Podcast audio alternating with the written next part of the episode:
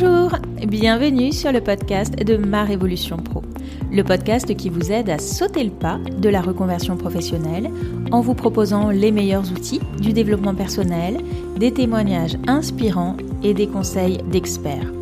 Je suis Clarence Mirkovic, psychopraticienne, coach professionnelle et consultante en bilan de compétences. Si vous êtes à la recherche de votre nouvelle voie professionnelle, je vous invite à télécharger gratuitement votre livret d'exercices pour vous poser les bonnes questions. Vous trouverez le lien dans la description de cet épisode. Je vous laisse à présent avec mon invité du jour et je vous souhaite une très belle écoute. Bonjour Marie-Hélène. Bonjour Clarence. Merci beaucoup d'avoir accepté mon invitation. Est-ce que tu peux commencer par te présenter et nous raconter un petit peu ton parcours, s'il te plaît? Bien sûr, bah écoute, je suis ravie d'être euh, sur ce podcast.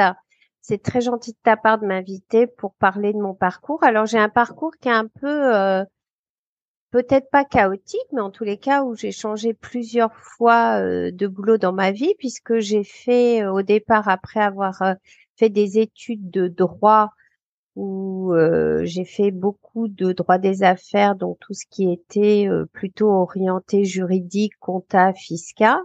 J'ai travaillé pendant plus de 20 ans dans l'assurance où j'ai géré un syndicat professionnel d'assureurs mutualistes et j'étais déléguée générale donc d'une association qui représentait les mutuelles de petite et moyenne taille. Et puis en 2014, j'ai été licenciée et je ne voulais pas euh, continuer à travailler dans l'industrie de l'assurance. Et j'avais depuis plusieurs années une idée qui me trottait un peu dans, dans le fond de ma tête et je me disais, bah tiens, euh, j'aimerais bien ouvrir un petit coffee shop euh, dans la ville dans laquelle j'habite, à Agnières. Et du coup, j'ai fait une formation de barista et je me suis lancée et j'ai ouvert mon coffee shop que j'ai géré pendant cinq ans où je faisais en fait petit déjeuner, déjeuner, goûter et euh, brunch le week-end. Du coup, euh, ça m'a permis de changer de vie, de faire un virage à 360. Donc j'ai pu allier en fait ma passion de la cuisine et du café et euh, en fait, je connaissais peu l'univers du café. Je savais que je n'aimais pas le café en France, que j'étais toujours très déçue quand je buvais un café. Et là, j'ai vraiment découvert un univers qui s'est ouvert à moi, qui est le café de spécialité. Et donc, j'ai eu cette chance de pouvoir euh, ouvrir ce petit coffee shop qui est d'inspiration australienne parce que moi, mon mari est australien et du coup, j'avais euh, dans l'idée, si tu veux, une sorte de, de, enfin, j'avais une vision du coffee shop australien. Quand on connaît un petit peu les coffee shops, bah, si tu veux, l'Australie, c'est un peu le Graal euh, des coffee shops où tu as vraiment du très bon café, de la cuisine faite maison, des jus de fruits frais, enfin voilà. J'avais donc cette vision que je, je vis quand je pars en Australie depuis maintenant plus de 20 ans. Et je m'étais dit, bah tiens, si un jour je peux ouvrir quelque chose, j'aimerais bien ouvrir un petit coffee shop comme en Australie. Voilà. Et puis j'ai enchaîné, euh, bah, au bout de cinq ans, en fait, j'étais fatiguée et euh, j'étais un peu arrivée au bout du processus puisque je ne pouvais plus grandir. J'avais un lieu qui n'était absolument pas extensible. Et j'avais euh, du coup, je me suis dit, bah, qu'est-ce que je fais? Est-ce que je revois mon concept pour essayer d'augmenter mon chiffre d'affaires? Voilà, je me suis posée, je me suis dit, qu'est-ce que je fais? Puis j'ai dit, bon, je vais mettre en vente et puis je verrai un peu, ça va me permettre de me reposer. Et en fait, j'ai eu beaucoup de chance puisque j'ai vendu juste avant le Covid. Voilà. Et euh, du coup, ça a été le pur hasard. Et ben quand j'ai vendu, d'abord j'ai bien vendu mon fonds de commerce. J'étais très contente. Rétrospectivement, je m'aperçois que c'est pas évident de vendre un fonds de commerce de restauration, surtout dans la, ce qui est petite restauration. Et en fait, euh, je me suis posée pendant six mois. Et là, encore une fois, je me suis remis en question. Et je me suis dit, ben, qu'est-ce que je vais faire maintenant? Qu'est-ce que je vais faire maintenant? Et en fait, je sentais bien que à la fois j'avais ce désir de continuer dans la restauration. J'adorais le café, j'adorais cet univers-là qui me plaisait beaucoup. Et puis à la fois, je me dis oui, mais enfin quand même, ma formation de base, je l'aime beaucoup aussi. J'adore le droit, j'adore tout ce qui est juridique, j'adore la compta, la fiscale, enfin tout ça, c'est un univers qui me parle. Donc je me suis dit bah comment je pourrais faire les deux? Et en fait, j'ai eu l'occasion d'accompagner des porteurs de projets dans la création d'entreprises dans le secteur de la restauration. Et là, je me suis dit, mais en fait, ça me correspond tout à fait. C'est ça que je veux faire. Accompagner des gens dans le créer leur euh, leur lieu de coffee shop, de salon de thé, puisqu'en fait, euh, bah, le parcours, il est quand même euh, à la fois créatif et à la fois très orienté vers le métier, donc food, café, bar, restauration mais aussi c'est un parcours créateur d'entreprise, donc avec euh, toutes les embûches ou tout le parcours qu'on peut imaginer de création d'entreprise. Voilà, donc tu vois, c'est un parcours sur euh, plus de 25 ans de carrière maintenant, où j'ai changé finalement trois fois de métier. Je le trouve super intéressant ton parcours parce que finalement on voit bien comment petit à petit tu as arrivé à mêler les différentes passions que tu avais, à la fois le droit, à la fois le, le café, pour aujourd'hui avoir, est-ce qu'on peut dire un peu un métier idéal pour toi? Alors oui, c'est vraiment aujourd'hui un métier idéal. C'est vrai que j'ai eu un grand moment de solitude, je t'avoue, après le Covid ou pendant le Covid, parce que je pensais repartir sur des postes de délégués généraux dans des syndicats professionnels puisqu'en fait, moi, j'avais adoré mon précédent métier et je m'étais dit, bah, après la vente de mon coffee shop, euh, peut-être je vais repartir là-dedans. Mais ce qui m'embêtait, c'était le secteur et je n'avais pas envie de, de me retrouver en train de travailler sur un secteur qui ne m'intéressait pas et auquel je ne croyais pas. Et en fait, le fait d'avoir trouvé euh, ce positionnement où à la fois je fais appel à mes compétences juridiques et à mon métier premier quelque part de réglementation, d'analyse, voilà, d'essayer de convaincre, de soutenir, de partager les, expériences, ben, ça correspondait tout à fait, mais dans le secteur de la restauration. Alors justement, aujourd'hui, tu accompagnes donc des porteurs de projets euh, qui veulent se lancer. Quelles sont les principales motivations de ces personnes? Alors, nous, on est vraiment sur un parcours, puisqu'aujourd'hui, donc, je travaille pour un organisme de formation qui s'appelle Mon Petit Business. Donc, je suis à la fois responsable des partenariats et à la fois la formatrice. Donc, on fait de la formation collective et de l'accompagnement individuel sur le parcours création d'entreprise, salon de thé et entrepreneuriat des métiers du café. Et les personnes qu'on a qui viennent à nous, c'est des profils assez similaires de reconversion professionnelle. Donc c'est des, par contre les âges sont assez variés, c'est-à-dire qu'on va avoir vraiment une une fourchette qui peut aller euh, des gens de 25 ans, 28 euh, ans, euh, petite trentaine d'années, et ça peut aller jusqu'à, je crois que la personne la plus âgée ou la plus senior qu'on a formée, ça devait être 59 ou 60 ans, tu vois. Donc c'est des gens qui sont vraiment à quelques années de la retraite et qui se disent, euh, bah en fait, qu'est-ce que j'ai envie de faire euh, de ma vie maintenant? Alors beaucoup euh, se sont remises en question avec le Covid.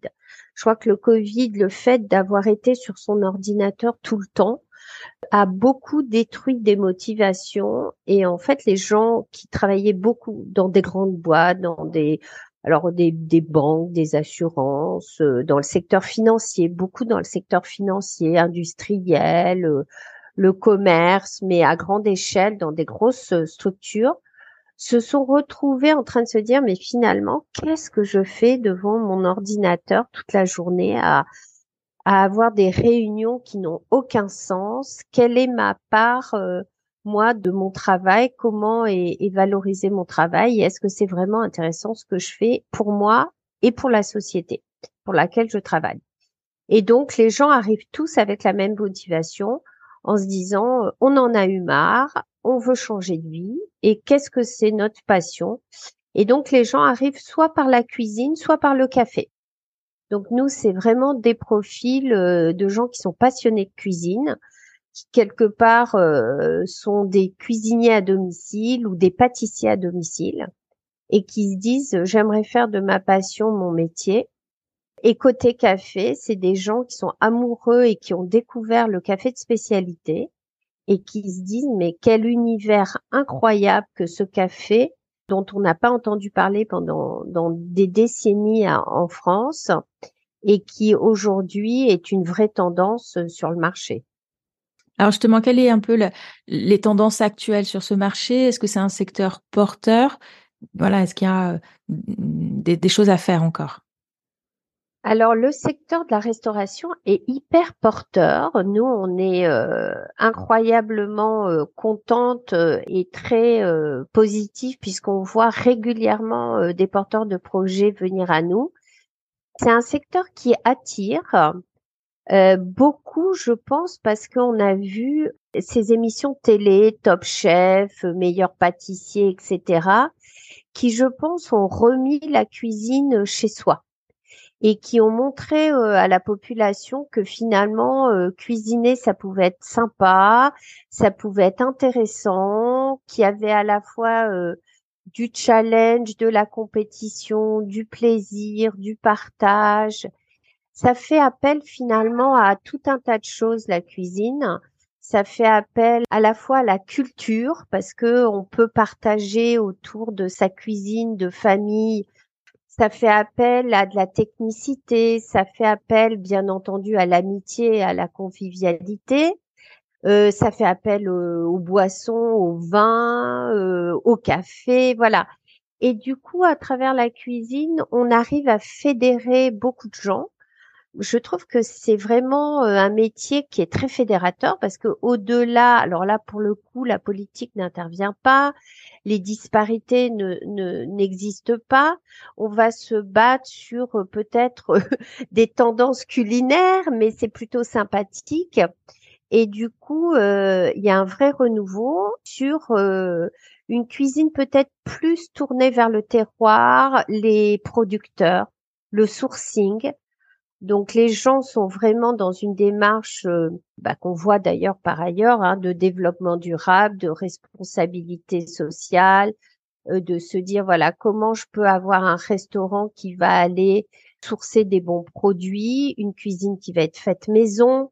Donc on revient vraiment euh, plutôt sur une cuisine voilà faite maison et non plus un moment donné comme on a connu euh, de la cuisine sous vide ou de la cuisine euh, industrielle. En tous les cas, les restaurants qui aujourd'hui ouvrent et qui réussissent, c'est vraiment tout est fait maison, euh, voire même le pain. Donc on est vraiment sur une tendance faite maison, produit.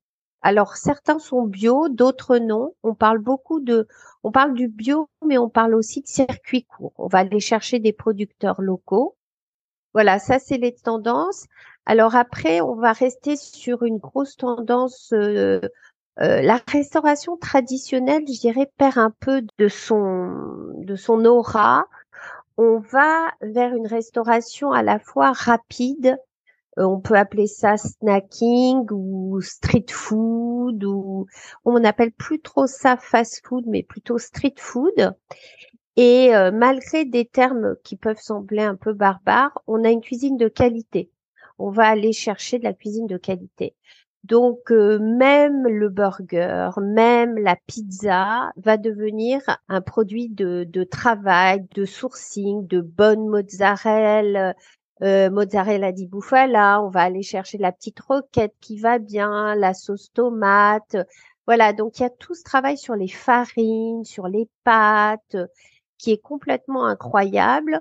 Ou même euh, des choses simples vont devenir des choses de qualité. Bah, on le voit par exemple avec toute la tendance des restaurants italiens, style euh, Big Mama, La Felicita, Gruppo Mimo, enfin tous ces restaurants-là.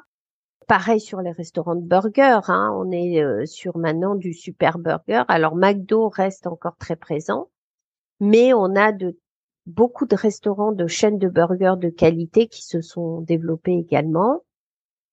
Et puis là, toute la tendance des coffee shops. Donc ça, c'est une vraie tendance qui est euh, maintenant ancrée sur le territoire euh, français, qui a mis du temps à arriver, hein, puisqu'encore en 2010, c'était les balbutiements du coffee shop.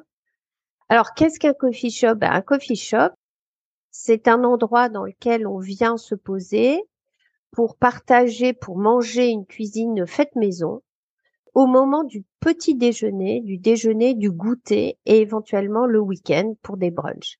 C'est souvent des lieux qui ne sont pas ouverts le soir.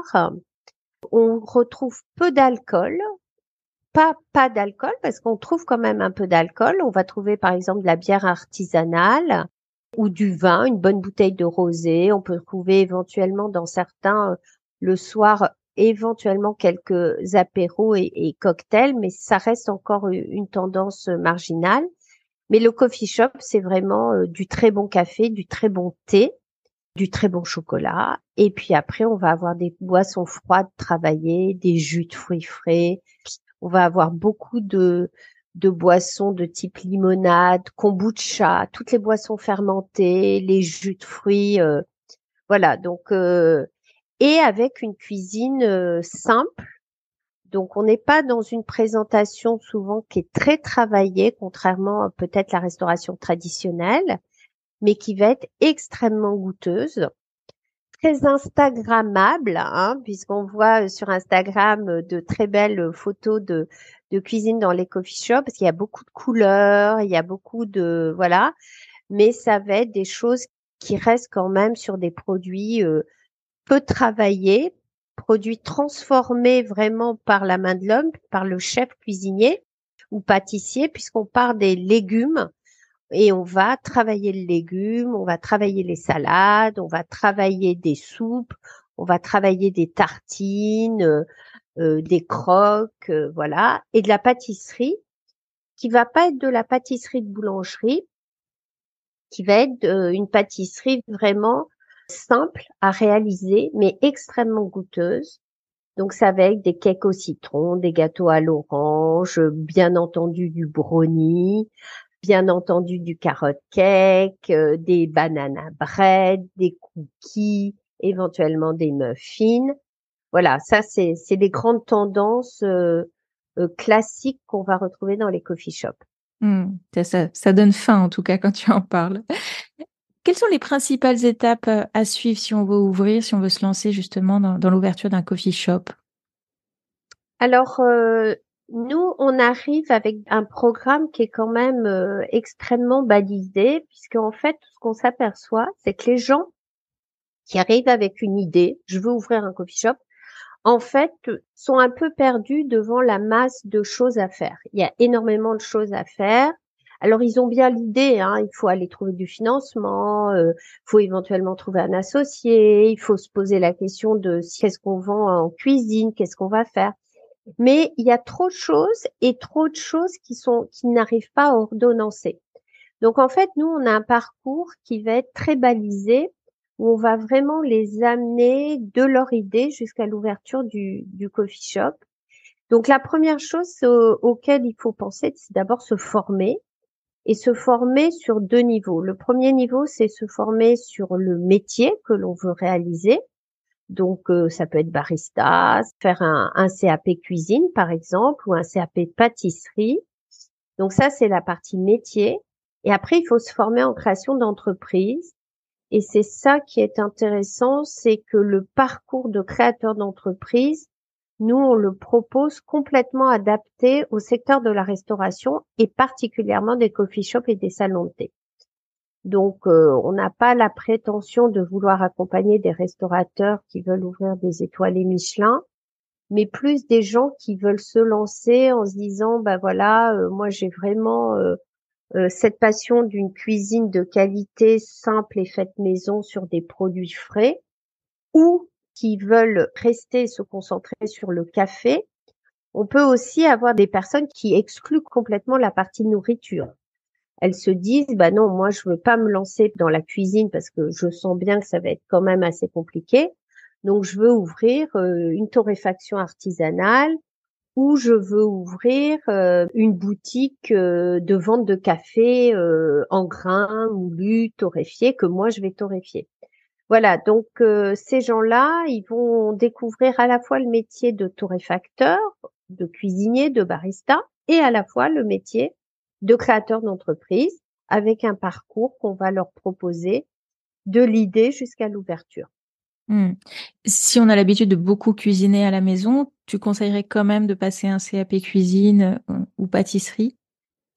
Alors oui, parce que en fait, les gens euh, se rendent pas compte à quel point la différence existe entre une cuisine que l'on va faire à la maison, même très régulièrement, même avec des amis nombreux, même euh, moi j'ai des gens qui arrivent, ils me disent oui, mais moi je cuisine pour 30, 40 personnes euh, régulièrement, c'est pas un problème pour moi. Alors, c'est pas du tout la même chose de cuisiner dans un restaurant que de cuisiner chez soi, même régulièrement et même pour des grandes tablées. Ça n'a rien à voir.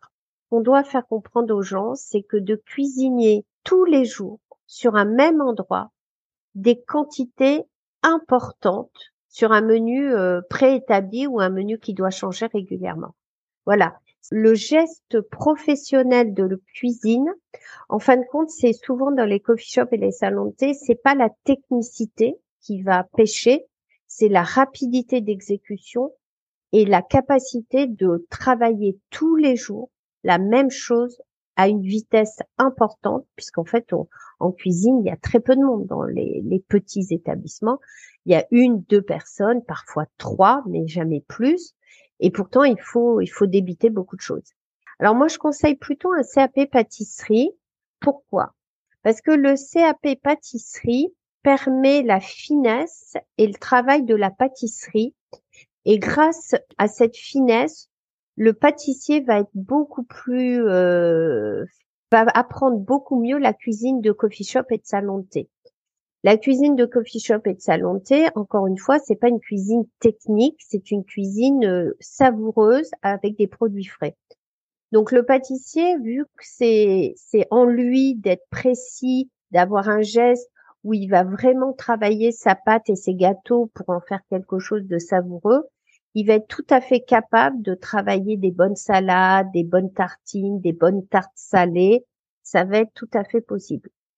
Le, la personne qui t'a fait un CAP cuisine, ça va être plus compliqué pour lui de faire de la pâtisserie. Faire de la pâtisserie, ça va lui demander beaucoup d'efforts. Et souvent, les cuisiniers ne vont pas avoir cette finesse et cette capacité à travailler des gâteaux et à rendre euh, vraiment un gâteau euh, qui fait que c'est un vrai gâteau. Un brownie, ce n'est pas un gâteau au chocolat. Et ça, le pâtissier le sait, le cuisinier, c'est pas évident. Et puis au-delà de ça, il y a aussi une question de réglementation, c'est qu'en fait en pâtisserie, il y a certains gâteaux qui ne peuvent pas être effectués si ce n'est pas euh, fait par un CAP pâtissier. Voilà tout ce qui est les gâteaux qu'on retrouve en pâtisserie, les gâteaux classiques, euh, les cheesecakes par exemple, ça ne peut pas être fait par quelqu'un qui n'est pas titulaire d'un diplôme de CAP pâtisserie. Donc, soit il faut passer soi-même son CAP pâtissier, soit il faut embaucher quelqu'un en cuisine qui a son CAP pâtissier. C'est euh, hyper intéressant cette distinction que tu fais. En tout cas, enfin voilà, c'est des choses auxquelles on penserait pas forcément, euh, euh, je trouve. Tu parlais tout à l'heure de, s'associer. Est-ce que là aussi, c'est un conseil que tu donnerais de, trouver quelqu'un? Est-ce que c'est plus simple ou, ou alors est-ce que comme on peut se lancer tout seul? Alors, on peut se lancer tout seul sans avoir d'associé dans le sens où créer une société seule et mettre en place un concept et ouvrir, c'est possible. Mais par contre, on ne peut pas se lancer seul dans l'ouverture du commerce. C'est-à-dire que on peut être seul associé, mais il va falloir qu'on embauche et il va falloir qu'on ait des employés.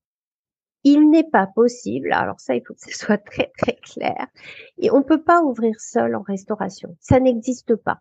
Les gens ont l'impression qu'ils peuvent ouvrir seul et au bout d'une semaine de formation, ils se rendent compte que ce n'est pas possible.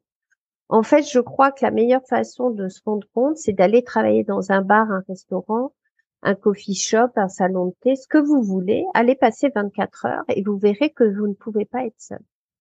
Le seul moyen d'être seul, vraiment seul, c'est euh, avoir un coffee truck et un, vélo, vélo café, un coffee bike, où euh, voilà, où on va vendre que du café euh, sur un lieu prédéterminé, où, où on va avoir une petite cahute d'un mètre carré sur un mètre carré, ou un petit local en face d'une gare où on va débiter, voilà, on est une sorte de machine à débiter du café seul, mais c'est tout.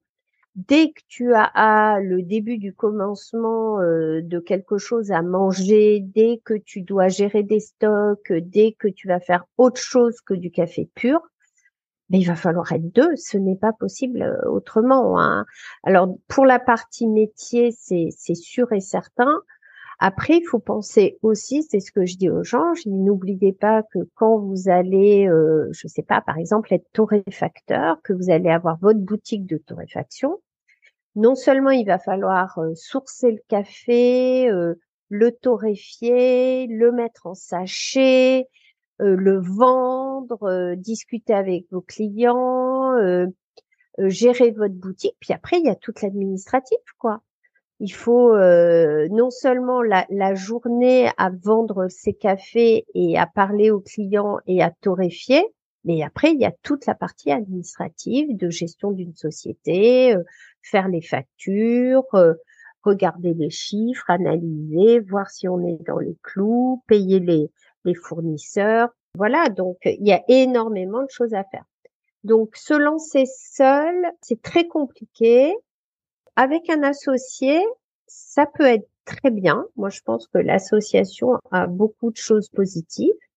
Mais par contre, il faut pas le faire euh, dans n'importe quelle condition. Il y a des précautions à prendre dans les associations. Entre autres, on le dit régulièrement, ne pas s'associer peut-être avec sa famille, ses amis, ou en tous les cas, si on n'a jamais travaillé avec sa famille, ses amis, ben, ne pas euh, se lancer dans un nouveau métier avec sa famille ou ses amis qui eux-mêmes n'ont jamais fait ce métier-là. C'est vraiment le, le, la probabilité de se planter, elle est quand même pour le coup très très très très élevée. Donc euh, plutôt aller chercher des gens euh, qui ont la, par exemple aussi un désir de créer la même le même la même chose. Pourquoi pas trouver quelqu'un qui est en train de vouloir créer un coffee shop ou créer une torréfaction artisanale ou quelqu'un qui est pâtissier qui veut créer son coffee shop et soi-même on est orienté café. Et à ce moment-là, on va s'orienter. Il y en a un qui va être en cuisine et l'autre euh, côté service et côté café ou côté boisson. Et du coup, on va trouver une association intéressante.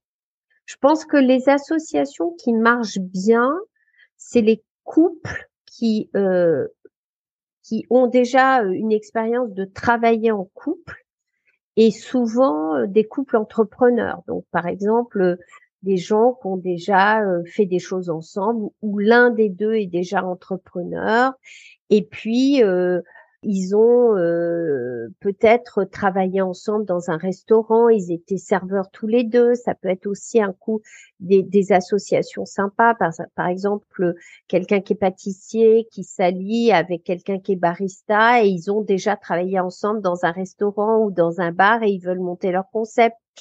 Ça, c'est des profils hyper intéressants parce que c'est des gens qui connaissent déjà euh, un peu le métier, voire même beaucoup et qui se disent bah maintenant nous on va monter notre propre euh, établissement et du coup ces gens-là bah, ils ont l'habitude de travailler ensemble, ils connaissent le métier.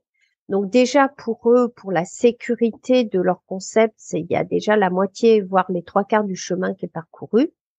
Et surtout, quand ils vont aller chercher un financement, ils vont être beaucoup plus crédibles.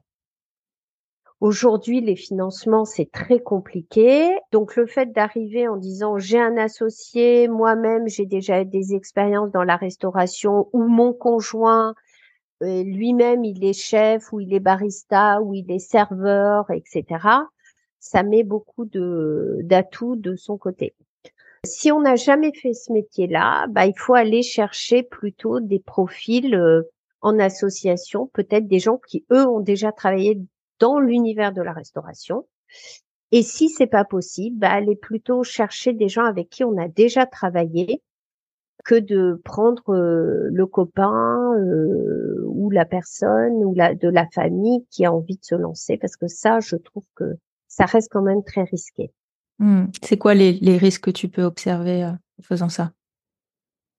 Ben, c'est qu'on est à deux à pas savoir ce qu'on fait quand aucun des deux ne sait ce qu'il doit faire, c'est compliqué, puisque en fait, quand on crée son concept, c'est ce qu'on dit euh, en formation, c'est que quand vous êtes sur un concept nouveau pour la personne hein, qui, change de métier, donc qui est en reconversion professionnelle, puisque nous c'est souvent le cas hein, des, personnes qui se reconvertissent, ben, elles découvrent deux métiers.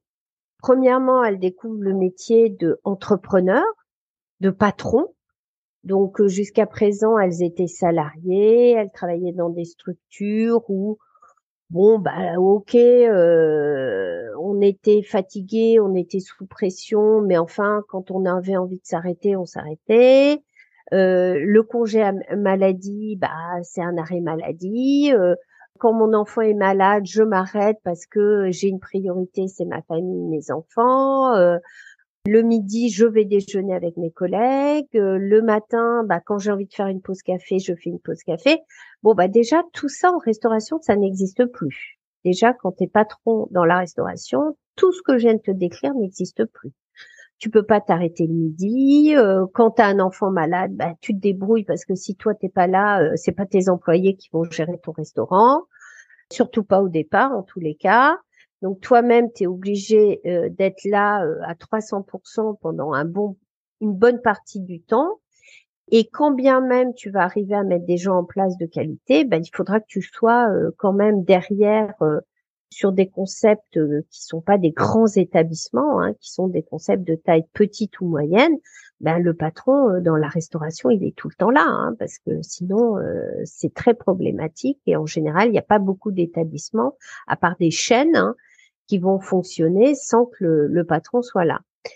Donc la première difficulté, c'est de passer de la casquette d'employé d'une structure où finalement la vie est belle et même si le métier parfois peut leur sembler difficile, bah, quand tu passes de l'autre côté, tu comprends que d'être indépendant, c'est quand même autre chose. Indépendant et commerçant, c'est encore autre chose. Et commerçant restaurateur, c'est encore une difficulté supplémentaire. Donc oui, je pense que de passer du, statut d'employé à celui de patron d'entreprise, déjà, c'est une étape. Et puis la deuxième étape, c'est d'apprendre un nouveau métier. Donc quand tu te lances avec quelqu'un où on est deux à ne pas savoir ce qu'on fait, c'est compliqué. Voilà, c'est ça va être un handicap supplémentaire. Ça ne veut pas dire qu'on peut pas y arriver, mais disons que alors là pour le coup, il va falloir se former, se former, se former et se former en théorie, mais je dirais se former en pratique. Euh, nous, on pousse beaucoup les gens, on leur dit, mais allez travailler dans des coffee shops, allez travailler dans des restaurants, allez faire des shifts, allez faire une saison l'été dans n'importe où, et puis allez euh, vous voir ce que c'est, ce que c'est un service. Ça peut ne pas vous plaire. Hein, il, y a un, côté stress euh, très intense qui fait que certaines personnes ne sont pas du tout faites pour ça. Alors, on va revenir un peu sur le, sur le financement que tu as abordé. Est-ce que il y a besoin d'une mise de départ importante aujourd'hui pour obtenir euh, un, prêt et se lancer? Alors, ce qui est certain, c'est qu'il faut une mise. on a parfois des, gens qui arrivent en disant, bah voilà, euh, j'ai 5000 euros, j'ai 10 000 euros. Ça va être très, très, très, très compliqué. Et d'ailleurs, je vais même le dire, ça va être impossible. Quoi. On peut pas se lancer avec 10 000 euros, ce n'est pas possible aujourd'hui. Aujourd'hui, euh, pour se lancer, euh, les plans de financement qu'on élabore au bas mot, mais vraiment au bas mot, quand on est sur une fourchette base, on va être à 150 000 euros d'investissement. Voilà. Donc du coup, euh, faire moins que 150 000 euros, ça va être très très compliqué encore une fois, hein, c'est moi je te donne des grandes lignes, des grandes tendances. Euh, il y a toujours quelqu'un qui peut arriver en te disant oui, mais moi j'ai ouvert et je n'avais que 90 000 euros. Peut-être, peut-être. Il faut mmh. voir l'endroit, il faut voir l'emplacement, il faut voir le contexte, il faut voir qu'est-ce que la personne a ouvert, euh, euh, quel est le local qu'elle a repéré, quel est le local qu'elle a récupéré, comment ça s'est passé. Mais si tu veux euh, faire une généralité, une généralisation, bah, voilà, l'investissement de base, c'est au moins 150 000 euros au bas mot. Après, combien tu dois apporter par rapport à ça? Bah, Aujourd'hui, on est dans une tendance, là, à l'heure où je te parle, donc au mois de juin 2023, on est dans la pire phase, enfin en tous les cas, moi j'espère que c'est la pire, c'est qu'on est autour de 40% des sommes empruntées quand tu es nouvelle arrivant sur le marché, c'est-à-dire que tu es porteur d'un projet de restauration et que tu n'as jamais fait ça avant, on te demande 40% des sommes empruntées. Voilà. Si tu es un professionnel de la restauration et que tu as déjà ouvert des établissements, on va te demander moins, mais on va pas te non plus te rien te demander. C'est-à-dire que c'est terminé le temps où les restaurateurs arrivaient à monter des concepts quasiment avec euh, zéro fonds propre, quoi. Aujourd'hui, on est quand même, même sur les professionnels, on demande 20%, 20-25% des sommes empruntées. Donc, euh, pour un porteur de projet nouvel arrivant, hein, les nouveaux entrants, c'est 40%. En ce moment, c'est 40%. Voilà. Mmh. Sachant qu'il y a une augmentation des taux d'intérêt qui va continuer encore, on dit jusqu'à la fin de l'année au moins. Donc, ça veut dire que non seulement on emprunte, mais on emprunte cher. Voilà. Euh, je dirais en ce moment, c'est une bonne une bonne période pour euh, plutôt euh, se former, aller travailler chez les autres quand on a une idée de, de reconversion et en profiter justement pour faire une année qui soit est-ce que je me lance à mon compte vraiment? Et si je me lance, je saurai pourquoi mais euh, cette année, j'analyse le marché, je fais mon étude de marché, je repère les locaux, je travaille mon concept et je me lance euh, en 2024 où je pense que les choses, euh, si on en croit le secteur de l'immobilier et les banquiers, c'est ce qu'ils disent que l'année 2024 serait quand même un petit peu meilleure. Alors justement, on va parler des choses qui fâchent. Quels sont les inconvénients, les principaux inconvénients de, de ce métier? Alors, les principaux inconvénients de ce métier, bah, on parlera des avantages aussi quand même. Euh, parce que des inconvénients, la liste est longue. Alors, les inconvénients, bah, alors, je pense que c'est un métier euh, sur lequel les personnes ne réalisent pas à quel point il faut être physiquement en forme. C'est-à-dire que si tu es euh, avec déjà un, un, problème physique, je sais pas moi, si tu as des problèmes de pieds, de genoux, euh, tu es fragile, euh, tu as des problèmes de souffle ou tu es fatigué rapidement avec un effort physique, bon ben c'est sûrement pas un métier pour toi. Le métier de restaurateur, surtout encore une fois quand c'est toi qui crée et c'est toi qui mets en place, c'est un métier extrêmement physique, comme celui de torréfacteur d'ailleurs, où euh, je rappelle quand même régulièrement aux gens, c'est que tu vas recevoir des, des sacs de café vert à torréfier qui font 60 kilos le sac. Donc, quand tu dois porter un sac de 60 kilos, mais non seulement tu n'en as pas un à porter, mais tu en as peut-être deux, trois, voire euh, dix, bah voilà, hein, c'est il va falloir euh, et c'est pareil sur la partie euh, coffee shop. moi, heureusement que j'avais un chef qui m'aidait à réceptionner les commandes. Je t'avoue que quand je recevais une boîte de 360 E, je n'étais pas capable de la porter toute seule. C'est extrêmement lourd. Alors 10 kilos de carottes, 10 kilos de pommes de terre, ça se porte. Mais bon, quand tu fais ça tous les jours régulièrement et que tu as régulièrement des, commandes et des réceptions de commandes, après, tu as toute la partie service qui est extrêmement fatigante parce que tu, tu cours en permanence, tu es tout le temps en train de bouger, euh, entre la plonge, le service, débarrasser, nettoyer, ranger, euh, servir, encaisser, euh, voilà. Donc je vous conseille, je conseille toujours aux gens qui veulent se lancer d'essayer d'avoir des locaux sur un même niveau. Ça c'est déjà une bonne recommandation parce que quand tu as des locaux où tu as par exemple la cuisine au sous-sol ou la cuisine au premier étage, comme ça arrive parfois dans Paris où on a des des niveaux différents, bah en fait tu passes ta journée à monter, descendre, monter, descendre. Moi je mmh. sais que j'avais ma cuisine et tout mon stockage au tout sol. Je passais euh, ma journée à monter et descendre l'escalier. Donc euh, non seulement c'est fatigant, mais c'est dangereux puisque tu, vu que tu montes et tu descends des escaliers, bah tu as un risque quand même de te blesser qui est beaucoup plus important. Donc voilà, donc il y a une partie physique qui est très fatigante la deuxième chose qui peut parfois euh, être déroutant pour euh, certaines personnes, en tous les cas, moi, ça l'a été pour moi, c'est quand on n'a pas l'habitude d'être commerçant, c'est d'être tous les jours au même endroit, au même moment, à la même heure et à faire les mêmes choses. Ça, euh, pour quelqu'un qui n'a pas l'habitude, si par exemple tu avais un métier où tu étais, je sais pas moi, commercial itinérant ou ou un métier de cadre où tu avais l'habitude de travailler un peu à rendre visite à des clients ou aller à des réunions, à te déplacer, avoir un emploi du temps qui change. Enfin voilà, ça va te perturber parce que finalement, tu vas te retrouver dans ton commerce. Il va falloir que tous les jours, tu sois là à la même heure pour être en capacité d'ouvrir à l'heure à laquelle tu t'es engagé d'ouvrir. Donc ça, c'est très important dans le commerce. Quand tu dis que tu ouvres à 8h30, il faut pas que tu ouvres à 8h40. Il faut que tu ouvres à 8h30. Euh, alors que quand tu vas travailler, bah, si tu arrives un coup à 8h, un coup à 8h30, un coup à 9h, un coup à 9h30, personne ne va rien te dire. Bah là, euh, c'est pas possible parce que bah, tes clients t'attendent, tu t'es engagé sur des horaires précis.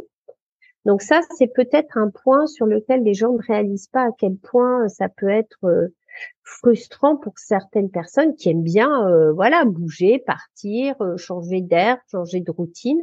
C'est un métier très routinier finalement, la restauration où euh, tu as euh, ta journée qui est ponctuée en fonction de tâches à exécuter dans un ordre précis. Et puis après, ça peut être aussi dans les inconvénients euh, le fait que tu es tout le temps en interaction. C'est-à-dire que tu n'as pas cette possibilité à un moment donné de t'isoler et de dire aux gens, bah, attendez, excusez-moi, je vais faire pipi, je vais me reposer, ou laissez-moi tranquille, j'ai besoin de 10 minutes là de me poser. Tu peux pas tu es en interaction euh, constante avec ta cuisine, avec tes employés, mais surtout avec tes clients, puisque tu es censé avoir des clients en permanence à servir. Donc on voit bien qu'en fait ce métier il est il est extrêmement prenant. Donc les gens qui n'ont pas l'habitude d'être en interaction permanente avec euh, une personne, c'est compliqué. Voilà. Alors par contre, si tu as toujours travaillé dans si tu as été euh, vendeur de jeans euh, dans un magasin euh, Zara, ben, je pense que déjà tu as une compétence que tu peux retrouver dans la restauration. Parce que travailler dans le commerce sur un grand magasin avec une, une clientèle en permanence en demande, ben, tu vas retrouver ça dans la restauration. Alors, les avantages, est-ce qu'il y en a quand même? Ah oui, alors les avantages, ben, il y a plein d'avantages. D'abord, c'est un métier de passion, hein, donc moi, je trouve que déjà être sur la nourriture et la cuisine, c'est extrêmement enrichissant. Bon, bah, comme je te le disais en début, c'est que pour moi, la cuisine, ça fait appel et c'est fédérateur. Donc, on va avoir euh, un moment de partage avec une personne autour euh, d'un bon gâteau, d'un bon plat bien fait, du, d'une boisson de qualité. Donc, ça va être extrêmement gratifiant d'avoir euh, des clients qui te disent oh, mais votre brownie j'ai jamais mangé un truc aussi bon de ma vie tellement euh, voilà le euh, la texture le goût allié avec le café avec le latte le cappuccino ou, ou un jus de fruits frais ou une bonne salade donc il y a le regard que te donnent tes clients sur ta nourriture et ta cuisine que je trouve moi euh, qui a toujours été une grande source de bonheur.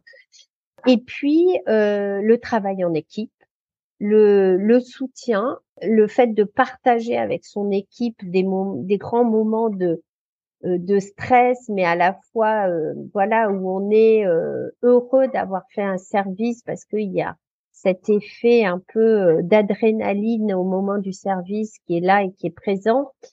Et ça, les gens qui l'ont vécu, euh, c'est soit on aime, soit on déteste. Quoi. En fait, c'est ça.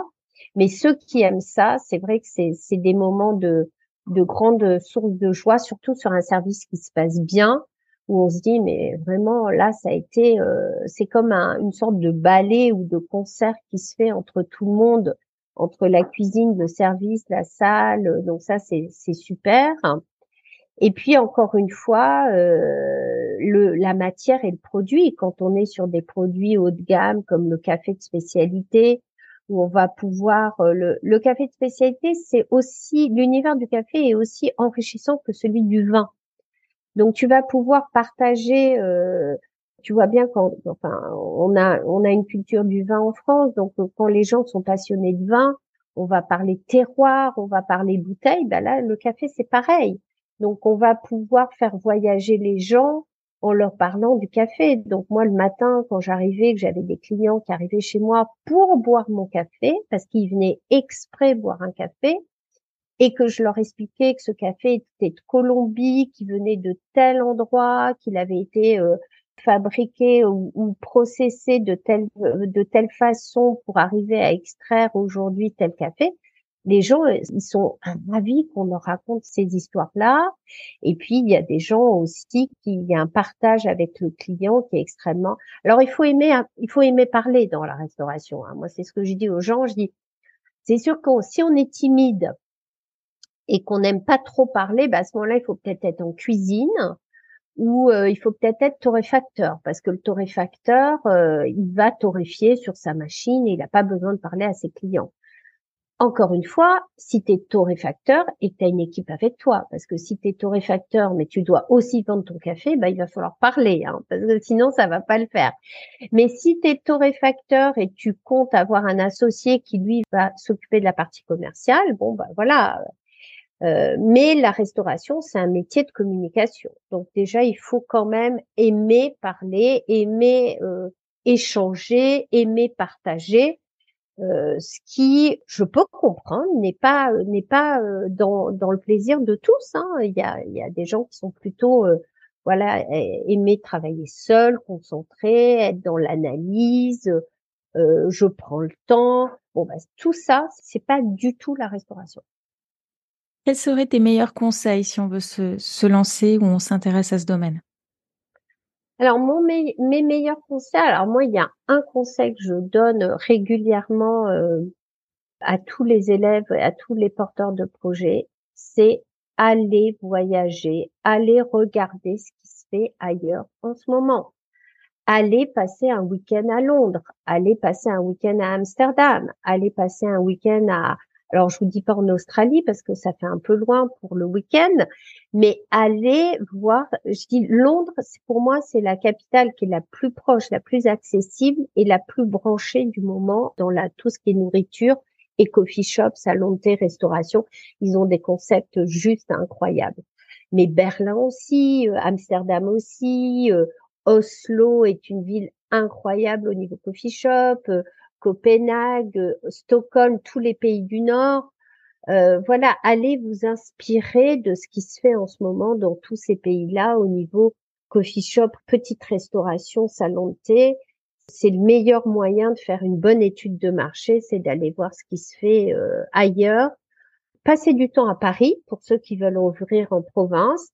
Au Paris, on a une grosse scène euh, restauration en ce moment qui est complètement incroyable. On a rattrapé le retard qu'on avait perdu, qu'on avait euh, il y a encore dix ans.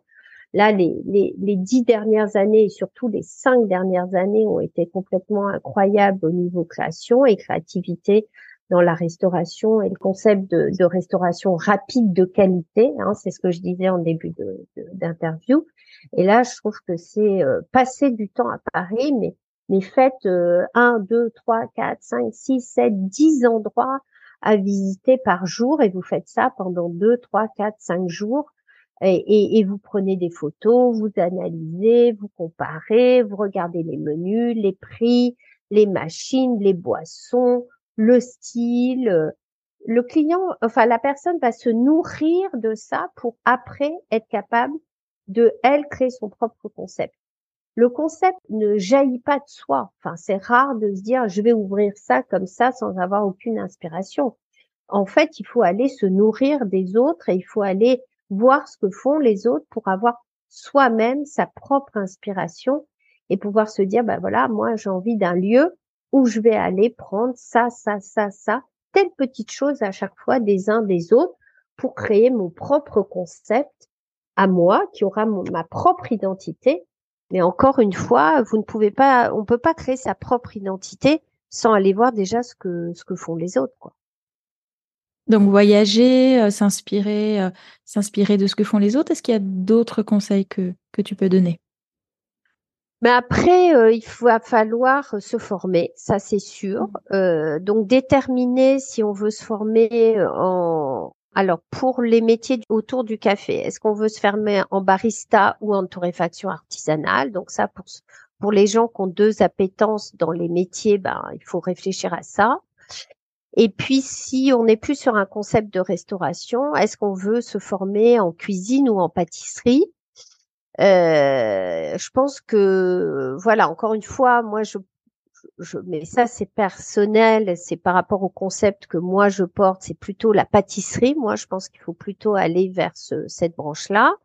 Enfin, déjà faire des expériences en cuisine, je pense que c'est extrêmement riche et puis euh, pratiquer, pratiquer, pratiquer. Et puis la partie entrepreneuriat, bah déjà c'est sûr qu'il faut, comme on l'a dit, avoir un apport. Donc les personnes qui n'ont pas du tout d'apport, bah aller euh, justement travailler pour les autres et puis essayer de se créer un petit capital de départ sur lequel la personne va pouvoir capitaliser pour aller chercher du prêt d'honneur puisqu'aujourd'hui, quand même, euh, en création d'entreprise, il y a quand même ce système euh, d'aide à la création d'entreprise avec les réseaux Initiative France ou Entreprendre qui peuvent venir euh, augmenter l'apport de la personne, ce qui va permettre d'aller emprunter plus. Hein. Il y a ce qu'on appelle un effet de levier. Donc, son apport à titre personnel plus le prêt d'honneur va permettre d'avoir une somme d'argent qui va permettre d'aller voir le banquier et de dire voilà moi je veux emprunter euh, un peu plus parce que j'ai eu mon prêt d'honneur. Mmh. Donc euh, se constituer une petite cagnotte en allant travailler pour les autres pour être certain de vouloir se lancer en tant qu'entrepreneur. Mmh. Donc voyager, se former, économiser. Voilà. Est-ce qu'il y a encore d'autres d'autres choses que tu que tu observes qui permettent d'éviter certaines erreurs les, plus fréquentes? Non, je pense que l'expérience professionnelle, c'est vraiment si déjà tu tu as cette curiosité d'analyser, d'analyser, mais vraiment sur un papier euh, les concepts existants et toi-même de te mettre en situation professionnelle au sein d'un établissement, il n'y a aucune raison qu'après l'étape d'après soit pas euh, tu crées toi-même ton concept et tu te lances. Hmm. Parce que encore une fois, il y a de la place partout en France. Paris, ça devient compliqué, je trouve, ça devient à la fois très cher et très compliqué.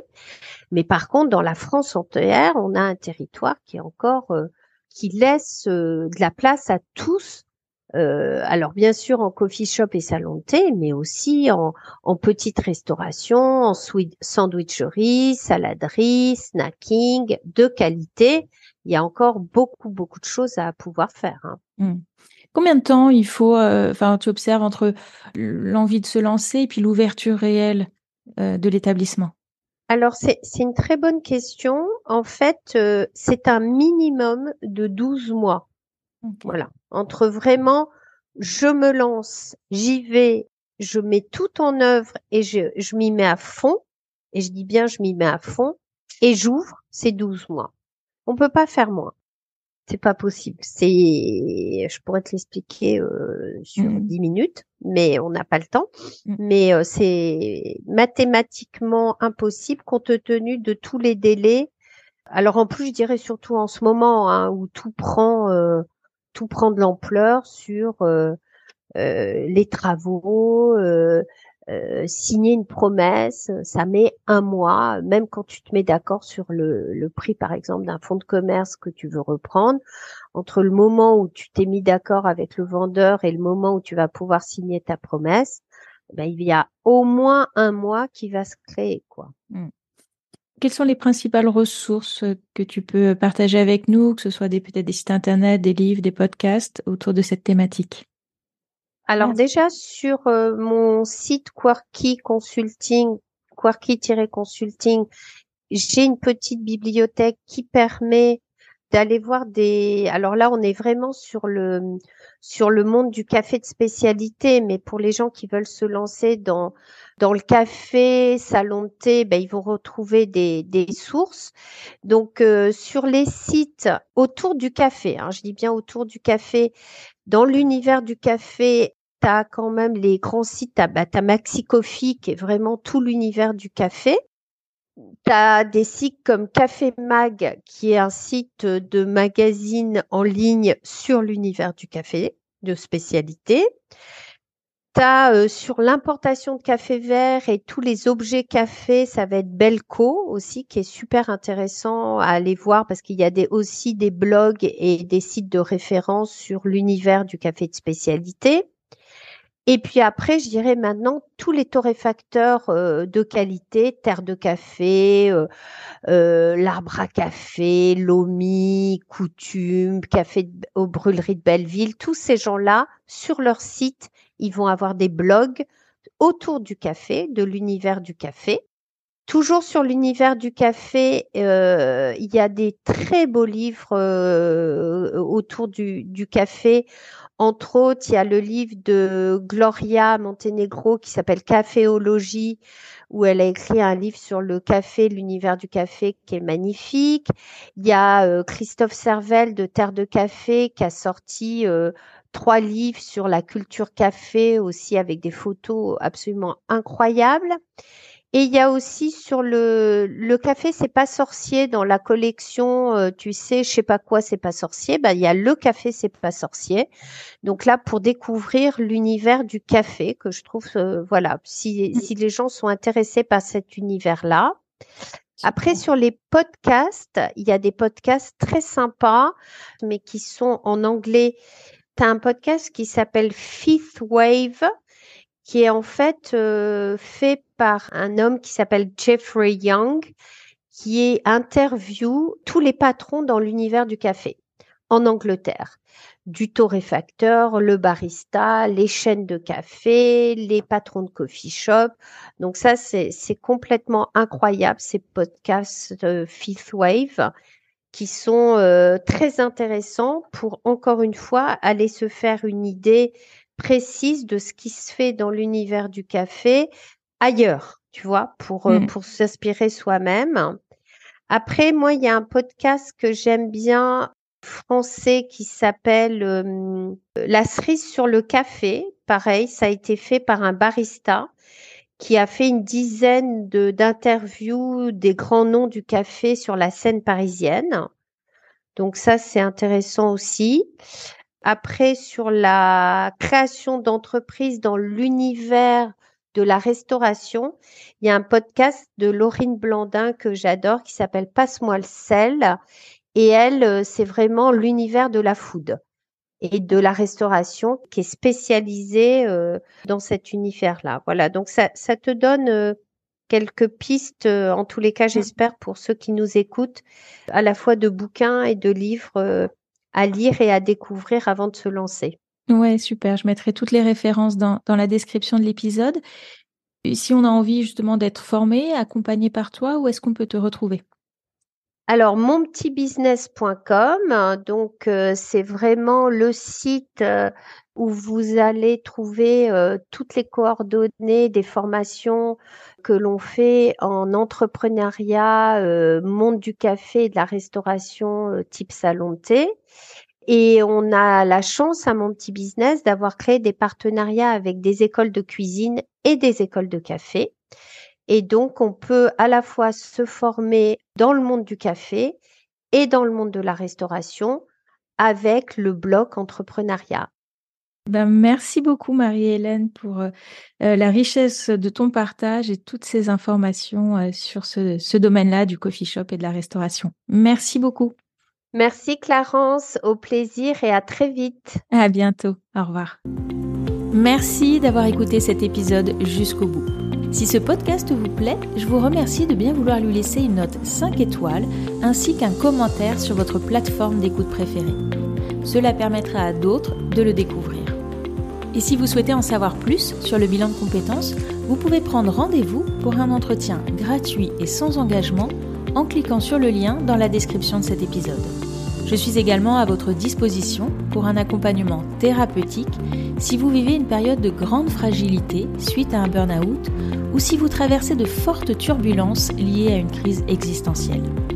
Contactez-moi pour plus d'informations ou pour prendre rendez-vous.